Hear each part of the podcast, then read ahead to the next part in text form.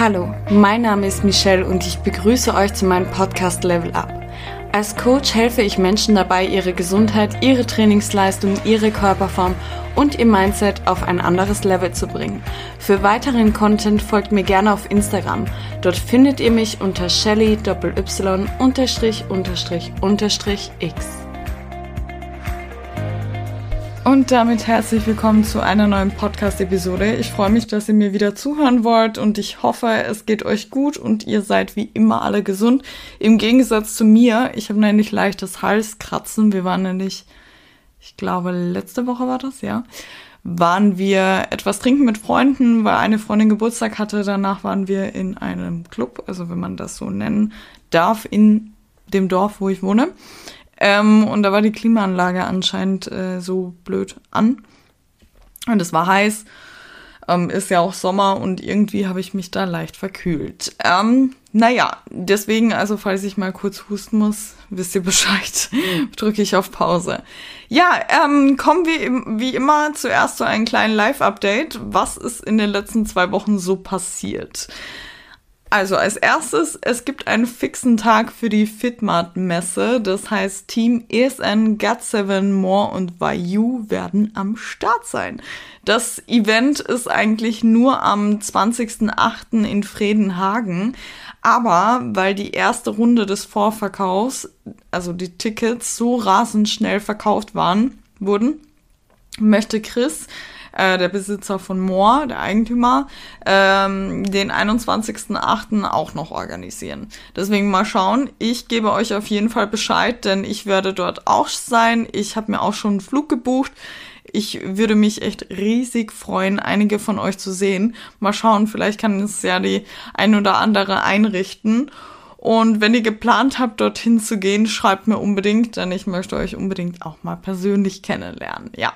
Was gibt's sonst so Neues bei mir? Beruflich gesehen hat sich ja bei mir einiges getan, habe ich ja letzte, bei der letzten Episode erzählt. Ich habe mich noch immer nicht so richtig dran gewöhnt. Ist ja jetzt auch erst die zweite Woche. Geplant war es, ein bisschen weniger Stress zu haben, aber die letzten zwei Wochen waren wieder viel los weil mein Kopf jetzt äh, noch mehr sprudelt vor lauter Ideen und was ich halt noch so alles machen könnte. Es wird aber weniger. Ich habe nur so eine ultra lange To-Do-Liste geschrieben, weil ich noch einiges im Coaching einführen würde, wo, also wollte. Ähm, ein paar Sachen anders machen will, ein paar Sachen intensiver und halt neu machen möchte.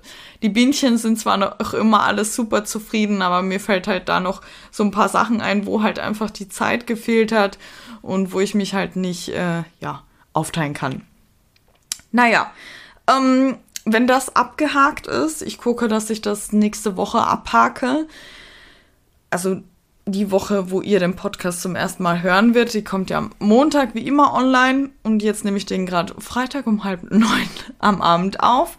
Ähm, starte ich mit den gewünschten E-Books. Mir haben ja einige von euch auch geschrieben, dass ihr auf jeden Fall Interesse hättet an den E-Books in Sachen ähm, Bring Balance in My Life und so weiter und so fort. Und äh, natürlich YouTube-Account vor ein paar Tagen habe ich es schon in Instagram geschrieben. Ähm, ich vertraue euch da ja komplett, denn ihr steuert ja quasi, was ihr hören und sehen wollt. Und dieser Podcast ist auch nur auf Wunsch von euch entstanden. Ähm, ihr kam mir mit dem Vorschlag. Ich habe da gar nicht, ich dachte mir, nee, das, das, das kann ich nicht. Ich habe doch gar keinen, ich habe doch keinen Content quasi dafür. Wer will denn mir so lange zuhören und so weiter und so fort. Und ihr kamt aber auf die Idee und habt das vorgeschlagen und ich dachte mir, ja gut, dann probier es einfach mal aus, ne? Und ich muss zugeben, ich bin gleich wie bei dem Podcast gespannt, wie man denn so einen YouTube-Account aufbaut, welches Equipment braucht man, welches Schneideprogramm, welche Themen und so weiter. Ne? Es wird wieder eine neue Herausforderung, aber ich bin schon richtig gespannt. Ja, ähm, ich erwarte natürlich wie immer Feedback von euch, denn das hat mich bis jetzt immer weitergebracht. Ja, ähm, ich bin auch sehr glücklich darüber, meinen Mann an meiner Seite zu haben, denn der hat sich dann direkt auch da in die Arbeit quasi gestürzt und hat dann gesagt, ja gut, er wird mal gucken wegen dem Cutten und mir Vorschläge, Vorschläge geben und dann halt auch direkt gesagt, ja guck dir mal die also die großen YouTuber an, die ersten Videos davon, die waren jetzt auch nicht so hochprofessionell, also so, so richtig äh, ja, qualitativ und alles Mögliche. Ähm, jetzt halt vom Aussehen her, von den Infos natürlich immer. äh, und ja, also ich bin echt, echt, echt gespannt. Ne? Zusätzlich, wisst ihr ja selber, bin ich natürlich offen für alles. Sollte sich jemand im Bereich YouTube schon auskennen, immer her damit. Ne? Ich bin wirklich für alles dankbar. Ja, was gibt's denn sonst so Neues? Das war's erstmal. Ich lebe das Leben in vollen Zügen. Ich liebe den Sommer und ich bin so dankbar für jeden einzelnen Atemzug. Ich hoffe, ihr verspürt momentan auch so viel Glück. Was euch eventuell glücklicher machen könnte, wäre ein besseres Essverhalten. Vielleicht kann ich euch mit dieser Podcast-Episode ein Stückchen helfen. Denn in dieser Podcast-Episode geht es um das Thema emotionales Essen. Was ist emotionales Essen? Was ist der Auslöser? Wie lasse ich mein Essverhalten nicht von meinen Emotionen steuern? Und eventuell ist das das Hindernis zu meiner Zielerreichung emotionales Essen hat auch sehr viel Raum in meinem Coaching. Einige Klientinnen sind davon betroffen, andere nicht. Da ich selber von emotionalem Essen betroffen war, ein Stückchen, ähm, was dann komplett ausgeartet ist in Binge-Eating, kann ich natürlich in dieser Podcast-Episode nicht nur ähm, ja, persönliche Erfahrungen reinbringen, sondern auch die von Klientinnen, weil es ja jeder Mensch ein Individuum, ist. So, jetzt habe ich das Wort ausgesprochen. Ähm, und naja, wie soll ich sagen? Man hat so vielleicht die gleiche unangenehme Situation, die man verändern möchte. Aber jedoch gibt es so verschiedene Fallbeispiele. Und das ist aus dieser Podcast-Notizen geworden, weil ich mir Gedanken gemacht habe und mir dann natürlich, bevor ich einen Podcast überhaupt aufnehme, so ein paar Notizen mache. Ne? Zusätzlich habe ich auch noch in dieser Podcast-Episode das äh, ganze Mentale reingesteckt. Und ja, also, was ist denn überhaupt emotionales Essen? Zu Beginn, wenn du jetzt unter Binge-Eating leidest, hör dir bitte die dazugehörige Podcast-Episode an. Solltest du zu wenig Kalorien zu dir nehmen, wird dir diese Podcast-Episode nicht helfen, weil sie nicht der Grund für deine Fressattacke ist. Beziehungsweise Attack, Attacken. Hör dir dazu ebenfalls die Podcast-Episode Binge Eating, Fressattacken an und Reverse Dieting, den Stoffwechsel aufbauen. Ja. Jeder kennt doch diese Tage, an denen man einfach nicht genug bekommen kann. Erst ein großer, großer Teller Nudeln, dann noch Schokolade und Chips. Klar, das kann man bestimmt mal aus Genuss machen, aber hast du schon mal genau darauf geachtet, in welchen Situationen du gerne reichlich in dich reinstopfst? Es ist nämlich nicht ungewöhnlich, dass mit so einem Verhalten nicht der Magen, sondern die Seele gesättigt wird, beziehungsweise versucht man dies, aber dazu gleich mehr. Stichwort emotionales Essen ist eigentlich ein ziemlich weit verbreitendes Phänomen. Menschen essen hierbei, ohne wirklich äh, physisch hungrig zu sein. Und wie sich der Zustand auswirkt, ist von Person zu Person unterschiedlich. Bei manchen mag es bedeuten, dass sie über ein Sättigungsgefühl hinaus essen, sich nicht kontrollieren können und das ständig. Weil wenn ich jetzt zum Beispiel, ich würde jetzt nicht sagen, dass ich emotionale Esserin bin, wenn ähm, zu Weihnachten, da essen wir alle über Sättigungsgefühl raus. Ne? Aber wenn das halt wirklich so Bestand in dein Leben hat, in deinen Alltag hat. Ja, ähm, und andere brauchen halt dieses unangenehme, volle Gefühl, also dieses Vollgefühl, wenn man sich halt vollgestopft hat. Und bei anderen ist es wiederum der Griff halt zum Süßigkeiten-Schrank und das halt mehrmals am Tag. Gedanken von Essen bestimmen quasi den Alltag und man kann einfach nicht Nein sagen. Nun mag man bei emotionalen Essen vielleicht eine Art Hunger empfinden, biologisch bedingt ist er das aber nicht. Äh, denn man stillt hierbei nicht das natürliche Hungergefühl, es, es sind eher negative Gefühle und Belastungen, die man mit einem impulsiven Essverhalten unterbewusst zu kompensieren, betäuben, bewältigen versucht. Ne? Was aber natürlich nicht klappt, denn die unangenehme Situation ist ja eigentlich noch immer da. Ne? Emotionales Essen, die möglichen Auslöser. Wir leben in einer schnelllebigen, reizüberfluteten Welt. Auch ich bin manchmal beim Einkaufen total überfordert, weil du suchst da passierte Tomaten und dann hast du zehn verschiedene Arten. Nee, du hast zehn verschiedene Marken und dann hast du zehn verschiedene Arten, weil da noch äh, Oregano, Basilikum drin ist und so weiter und so fort. Manchmal weiß gar nicht, ich wollte einfach nur passierte Tomaten. Ne? Das ist jetzt einfach ein Beispiel aus dem Supermarkt. Ne? Das gibt's natürlich in jedem bei jedem Beispiel, ne? Ähm, dieser Luxus in Anführungszeichen. Und in dieser reizüberfluteten Welt, da gehen wir nicht manchmal nicht so achtsam mit uns selbst um, wie wir es vielleicht sollten. Und uns, wir lassen uns halt sehr von äußeren Einwirkungen überrumpeln. Ne? Der alltägliche Stress kann halt ein wesentlicher Faktor sein, der beim emotionalen Essen mitspielt. Eben weil er zu Zweifel innerer Spannung und Emotionen wie Ärger, Angst, Depressionen, Traurigkeit führen kann. Experten vermuten sogar, dass Emotional Eater ihre eigenen Emotionen womöglich gar nicht so erkennen oder sogar mit dem Gefühl von Hunger verwechseln. Wenn Essen zu einer Ersatzbefriedigung wird, können verschiedene Stressfaktoren eine Rolle spielen. Die stehen zum Beispiel mit der Arbeit im Zusammenhang. Wenn du etwa eine Deadline an, wenn eine Deadline ansteht oder im Büro schlechte Stimmung herrscht, wenn du dich nicht so mit deinen Arbeitskollegen Kolleginnen verstehst, dann gibt es zwischenmenschliche Stressfaktoren, also Streit mit dem Partner oder Konflikte in der Familie, die sich halt einfach auf dein Gemüt auswirken. Auch kritische Lebensereignisse wie eine Trennung oder der Verlust eines, einer geliebten Person können halt Auslöser für emotionales Essen sein. Und nicht zu vergessen sind Faktoren wie Kritik, Mobbing und so weiter, die den eigenen Selbstwert bedrohen und ebenfalls zu den Gründen eines impulsiven Essverhaltens zählen können. Letzteres wird besonders unterstützt, wenn die Stressfaktoren langfristig anhalten. Bei der Untersuchung, tatsächlich von meiner Uni, glaubt man es, eine Studie, habe ich, eine, habe ich nämlich gefunden, eine Studie zum emotionalen Essverhalten im geschlechtsspezifischen Kontext 2012 der Deutschen Hochschule für Gesundheit und Sport, kamen Wissenschaftler übrigens zu der Hypothese, dass Frauen negative Emotionen häufiger durch Essen bewältigen als Männer.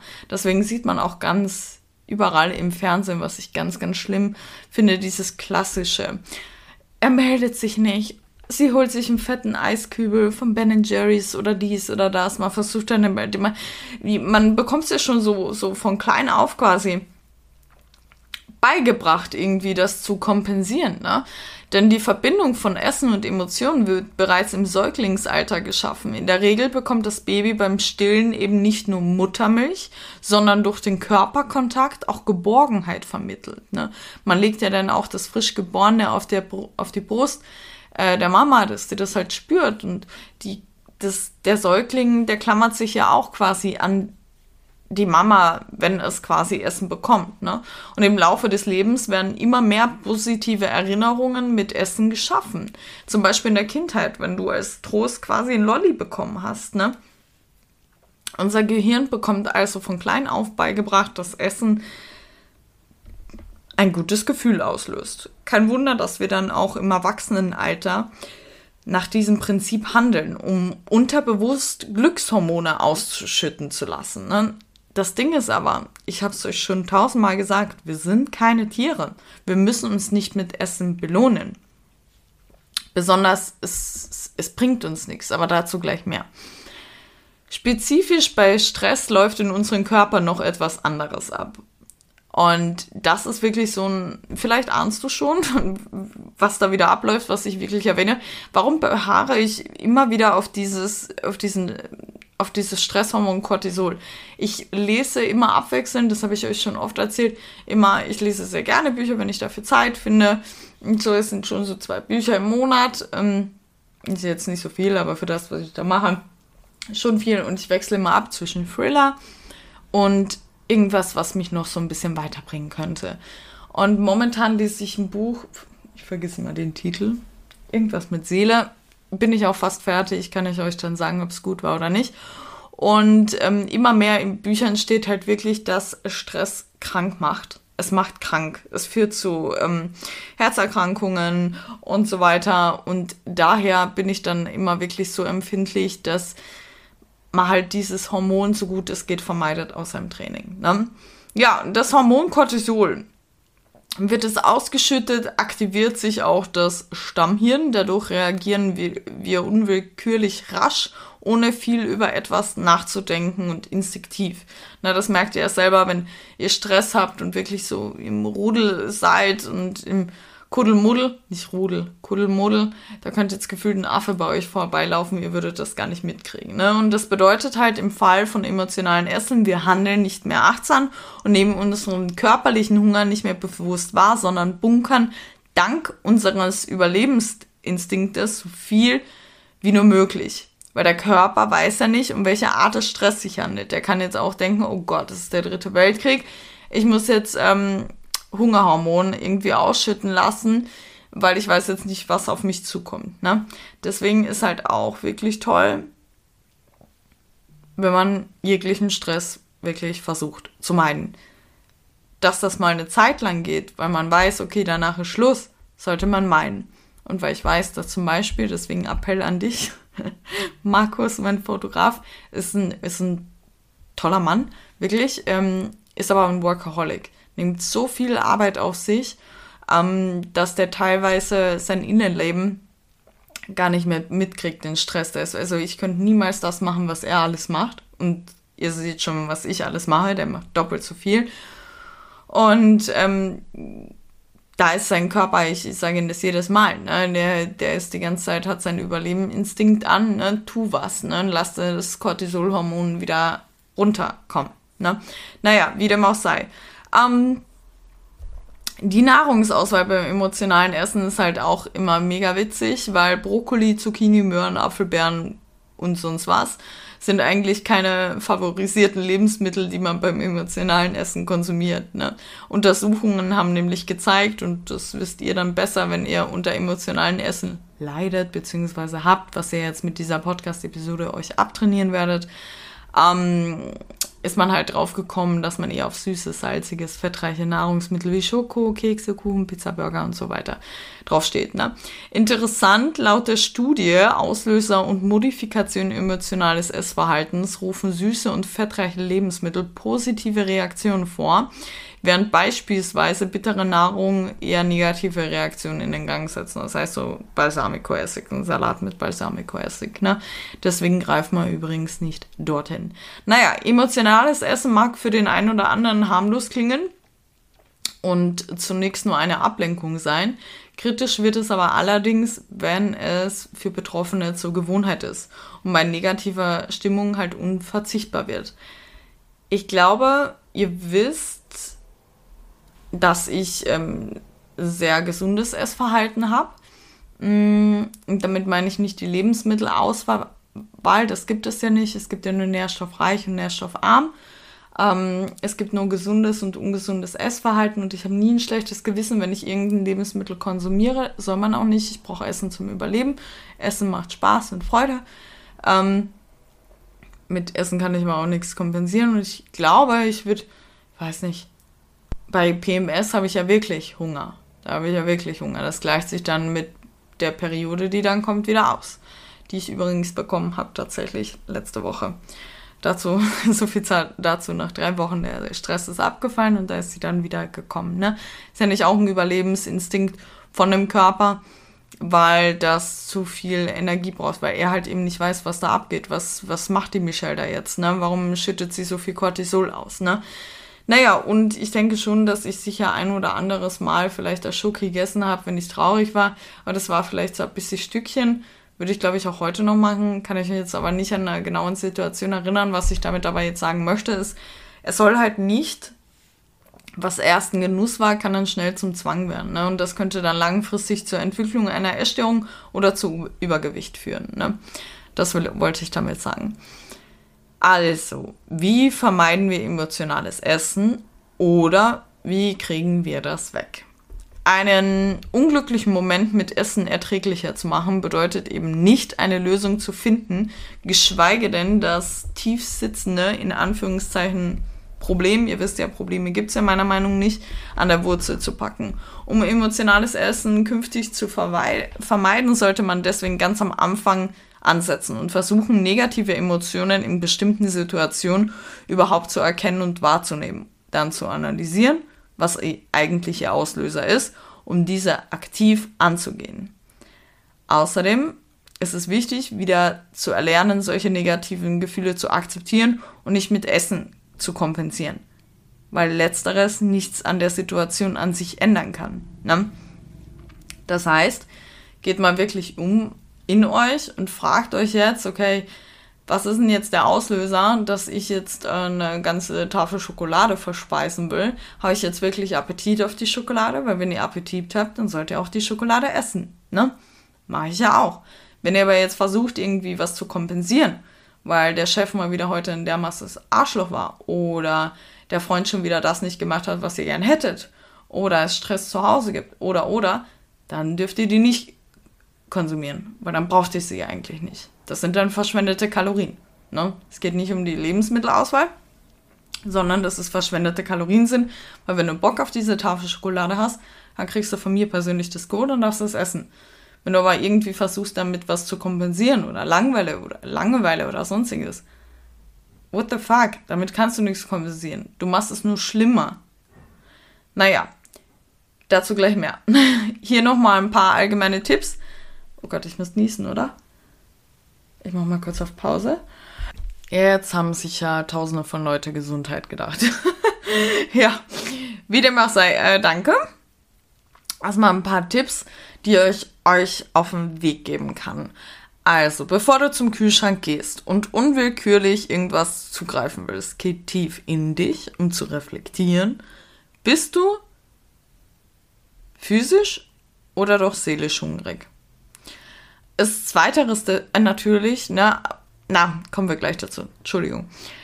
Ist halt eher zweiteres der Fall, setz dich nun damit auseinander. Welche Konsequenzen hätte es, jetzt etwas zu essen und welchen Vorteil hat es, es nicht zu tun.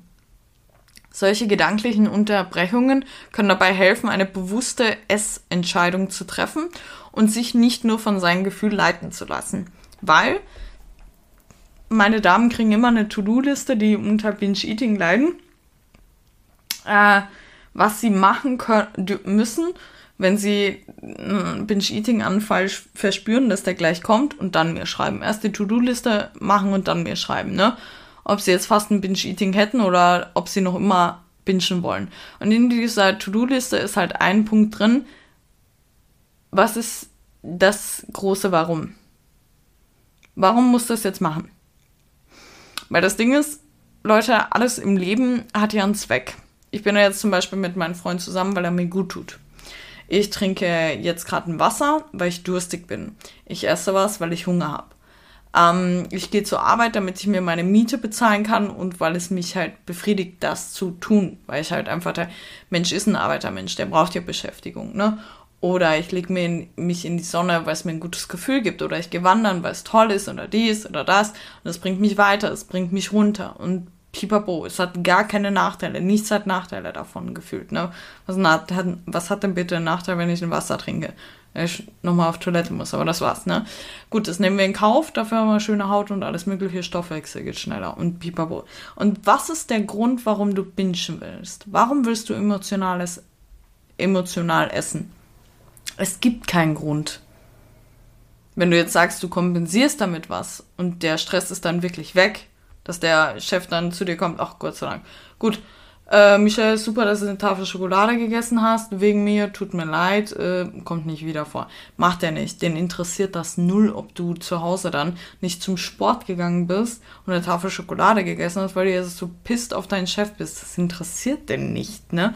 Und das ist dann halt wirklich, such das Warum, ne? Setz dich wirklich damit auseinander. Welche Vorteile hat es jetzt, wenn ich diese Tafel Schokolade nicht aus seelischem Hunger.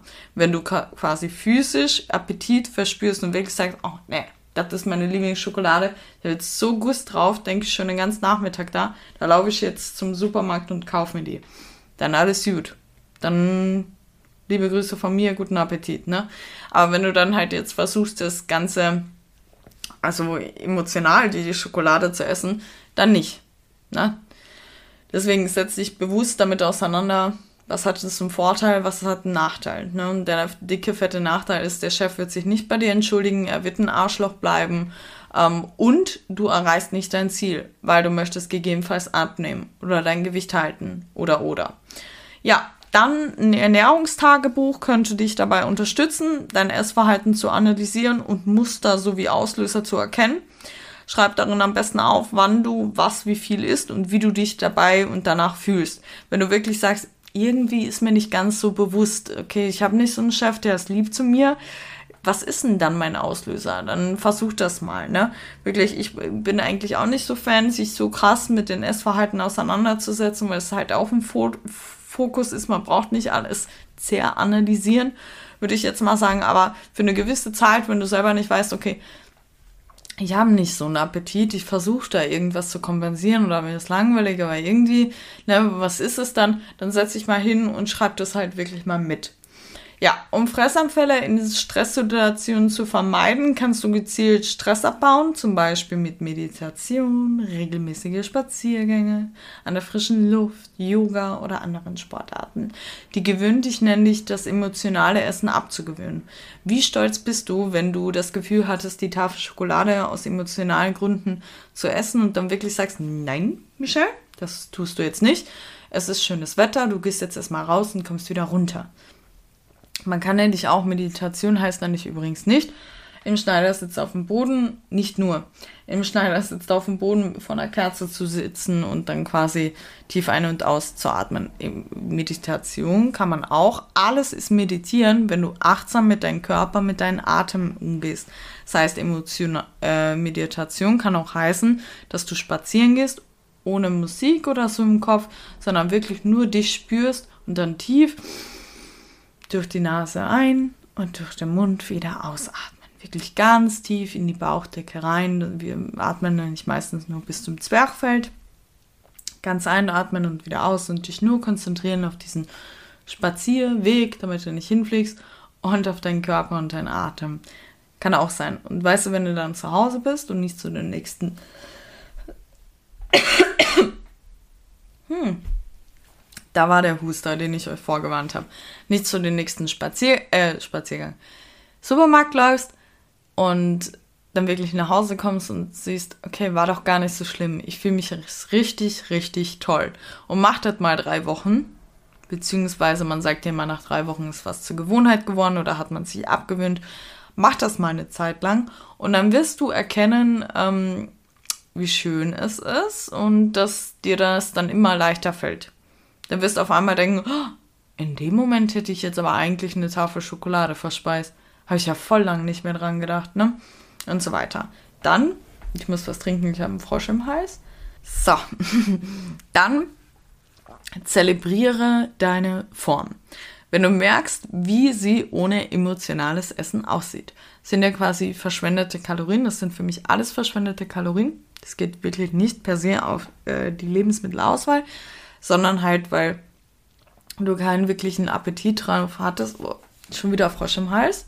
Boah, kennt ihr das? Ähm, letzte Nacht war ganz schlimm. Ich bin circa und gleichzeitig mein Freund auch. Das hat er mir dann glücklicherweise heute Morgen gesagt. 48 Mal aufgewacht, weil ich die ganze Zeit am Husten war wie eine Ehre. Naja, wir sind auch bald beim Ende. Also zelebriere deine Form. Natürlich sieht deine Form besser aus, wenn du diese überschüssigen Kalorien, die verschwendete Kalorien, nicht weiterhin zu dir nimmst. Weil nur weil du emotional gegessen hast, heißt das ja nicht, dass du am nächsten Tag oder so hungern musst. Das darfst du erst recht nicht machen, ne, wenn du einen Binge hattest quasi. Sondern weiter wie, machen wie bisher nach Hungergefühl und intuitiv essen und nach Sättigungsgefühl. Und wenn du dann mal quasi deinem Körper das gibst, was er braucht, wenn er wirklich danach schreit, dann sieht die Form tatsächlich am besten aus. Intuitiv nämlich. Wirklich. Ich mache schon sehr lange diese Journey und meine Form sah am besten aus, als ich mich intuitiv ernährt habe. Genau, dann verarbeite deine Gefühle nicht mit Essen, sondern mit Hilfe von Bezugspersonen, ob Freunden oder Familienmitglieder. Es kann halt wirklich wahre Wunder bewirken, sich mal auszutauschen und Ängste sowie Probleme von der Seele zu reden. Es muss jetzt nicht per se äh, sagen, oh, kannst mit mir reden, weil sonst esse ich eine Tafel Schokolade, sondern sprich über das Problem drüber. Sag wirklich, ich halte das irgendwie mit dem Chef nicht aus. Wie lange soll ich das denn noch machen? Was soll ich machen? Was würdest du an meiner Stelle machen? Ne? Dafür sind Menschen da. Der Mensch braucht Zuneigung. Der Mensch braucht andere Menschen. Das haben wir alle durch Corona erst so recht richtig gecheckt. Deswegen nutze es aus, dass du tolle Freunde, Familienmitglieder, was auch immer, Bezugspersonen hast. Die freuen sich, wenn du quasi sie um Hilfe bittest. Ne? Das ist ja auch ein Zeichen der Vertrau vom Vertrauen. Und ja, die werden dir auf jeden Fall helfen. Die freuen sich, wenn du quasi auf sie zugegangen bist. Dann sei geduldig mit dir selbst und lass dich nicht von Rückfällen demotivieren. Wenn emotionales Essen bereits zur Gewohnheit geworden ist, braucht es Zeit und viele Auseinandersetzungen mit sich selbst. Ich habe bis jetzt eine Klientin, jetzt momentan, die zu mir gekommen ist, auch wegen nicht nur Abnahme, sondern auch wegen Binge-Eating-Anfällen. Und die ist der Wahnsinn. Vier Wochen sind vorbei, die hatte keinen Binge-Eating-Anfall. Und normalerweise ist es normal und so war es bei mir sehr oft auch, dass ich nicht direkt mein Binge-Eating losgeworden bin. Und bei Klientinnen auch nicht. Ich habe von Anfang an gesagt, sie sollen sich nicht wundern oder denken, sie haben versagt oder unsere Zusammenarbeit hat versagt, wenn sie in diesen ersten vier Wochen einen Rückfall haben. Das ist normal. Zeig mir einen Raucher, der von Anfang an Rauchen aufgehört hat. Gibt's nicht, kenne ich keinen. Kennst ihr jemanden? Kenn ich nicht. Ne, deswegen, also Rückfälle, lass dich davon nicht demotivieren. Wie lange hat es denn eigentlich gedauert, bis Sport zu deiner Routine geworden ist? Bei mir hat das ewig lang gedauert. Also vor elf Jahren habe ich mich das erste Mal im Fitnessstudio angemeldet. Intensiv trainiere ich circa seit sieben bis acht. Okay, was war jetzt die anderen Jahre los? Keine Ahnung, fragt mich nicht, ne? so lange hat es gedauert, bis ich endlich den Montag gefunden habe, wo ich wieder starte und dann nicht wieder gesagt habe, ja, Montag starte ich dann wieder. Ach nee, die Woche ist jetzt eh nicht. Ne? Deswegen, ne, das hat ja, da gab es ja auch Rückfälle. Deswegen sei nicht so streng mit dir. Ich sage immer zu meinen Bienchen, hör auf, so hässlich über dich zu reden oder über deinen Kopf und alles Mögliche, was du im Kopf hast. Red mit dir selber, als wärst du deine beste Freundin.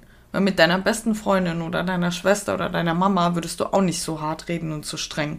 Da würdest du dann nicht auch sagen, ist doch nicht so schlimm. Schau mal, was du bis jetzt alles geschafft hast. Und das dauert halt, ne? Aber du bist ja dabei und so weiter. Ne? Redet mit euch selber, wie ihr mit euren Bezugspersonen reden würdet. Ähm, dann scheuen natürlich nicht davor, Hilfe zu suchen, wenn du es nicht alleine schaffst. Mein Kontaktformular kann man zu jeder Zeit ausfüllen, bekommt man auch rasend schnell eine Nachricht, wenn du wirklich merkst, okay, ich schaffe das nicht alleine. I'm here. Ähm, und dann werde dir bewusst, dass du damit die Situation nicht verbesserst, sondern verschlimmerst. Ne? Du hast es wieder getan, es entfernt dich wieder von deinem Ziel, was du eigentlich hast, ja. Ich habe dann noch ähm, mein Coaching-Bienchen hat noch diese Templates geholfen, die ich für die erstellt habe. So als kleine Erinnerungen, die sie in einem Handy extra gespeichert haben. Ähm, da steht drauf, ich lese mal vor. Das ist dann auch das Ende diese, dieser Podcast-Episode. Ähm, denk nach, ob du wirklich Hunger hast, ist die Überschrift. Wie oft haben wir Hunger und wie oft isst man eigentlich, wenn man keinen Hunger hat? Das Ende deiner Journey sollte immer mit einer intuitiven Ernährung enden. Und ja, auch in der intuitiven Ernährung isst man mal, wenn man keinen Hunger hat. Es nennt sich Appetit. Das beste Beispiel sind unsere beliebte Schoki, Haribus, Eis und so weiter. Man hat keinen Hunger auf Schokolade, man hat Appetit und das ist auch vollkommen in Ordnung und das soll auch so bleiben. Jedoch sollte der Hunger immer an erster Stelle stehen. Über 60 Prozent der Menschheit sind übergewichtig und adipös. Und das würde definitiv nicht so sein, würde die Menschheit mehr auf ihren Körper hören. Wir Menschen haben das intuitive Essen verlernt. Deshalb wird es Zeit, dies wieder zu tun. Es wird dich egal, ob du dein Gewicht halten möchtest, abnehmen möchtest oder wieder Hunger und Sättigungsgefühl spüren möchtest, an dein Ziel bringen. Nur wie? Überlege, ob du Hunger hast, wenn du etwas essen möchtest. Habe ich jetzt wirklich Hunger? Möchte ich nur essen, weil ich in Gesellschaft bin? Esse ich dazu wenn andere Leute Bock auf ein Eis haben und ich habe keinen Bock auf ein Eis und alle essen Eis, esse ich kein Eis. Okay, das Eisbeispiel ist doof, weil ich esse immer Eis. Das Eis ist ja mein Laster, da könnte ich ja literweise Eis essen. Kiloweise, Milliliter, was auch immer. Äh, Pizza. Wir sind beim Italiener. Wenn ich Bock auf einen Salat habe und jeder andere Mensch Pizza isst, dann esse ich keine Pizza. Ich esse dann Pizza, wenn ich Bock drauf habe. Weil dann schmeckt mir ja die Pizza auch nicht so. Weil die schmeckt mir nur richtig krass, wenn ich wirklich Hunger drauf habe und Appetit drauf habe. Ne? Das meine ich mit Essen in der Gesellschaft. Oder esse ich, weil ich Hunger und Appetit habe, oder esse ich aus Frust? Versuche ich etwas zu kompensieren? Bin ich satt? Morgen bzw. später ist ja auch noch Essen da. Muss ich jetzt wirklich noch mehr essen am Stück? Schreit dein Körper nach Essen oder Lebensmittel auf, die wir Appetit haben, dann gib ihm die Nahrung. Akzeptiere die Tage, an denen du wenig isst und akzeptiere die Tage, an denen du mehr isst. Das hilft übrigens super gegen einen Blähbauch. Ist ja eigentlich klar, denn der Körper möchte nichts und du gibst ihm trotzdem etwas. Das heißt, er stößt es ja weg. Ich hatte, als ich noch Kalorien gezählt habe mit der App, ähm, sicher von sieben Tage dreimal, die, dreimal in der Woche einen Blähbauch. Und jetzt habe ich einen Blähbauch wenn ich meine Periode bekomme. Sonst nie. Weil es ist eigentlich logisch gewesen, weil es passt ja noch rein. Das heißt, ich kann es ja noch essen. Nee, der Körper sagt ja nee. Ne? Und ich habe dann aber auch kein Blähbauch, wenn es dann heißt, lass uns Dunkin' Donuts und da vorne Pizza essen, wenn ich darauf wirklich Bock habe. Ne? Weil ist ja klar, der Körper denkt sich auch, ich habe doch gar nichts gesagt, warum gibst du mir jetzt noch mehr? Ich habe doch gar keinen Platz.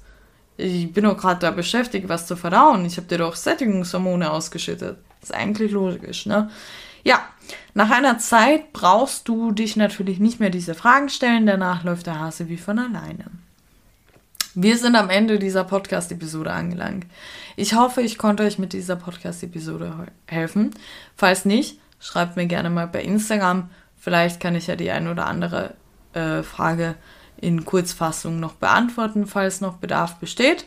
Ich freue mich über ein Feedback per Instagram, DM, natürlich wie immer. Und lasst mir gerne eine Bewertung bei Apple Podcast und Spotify da.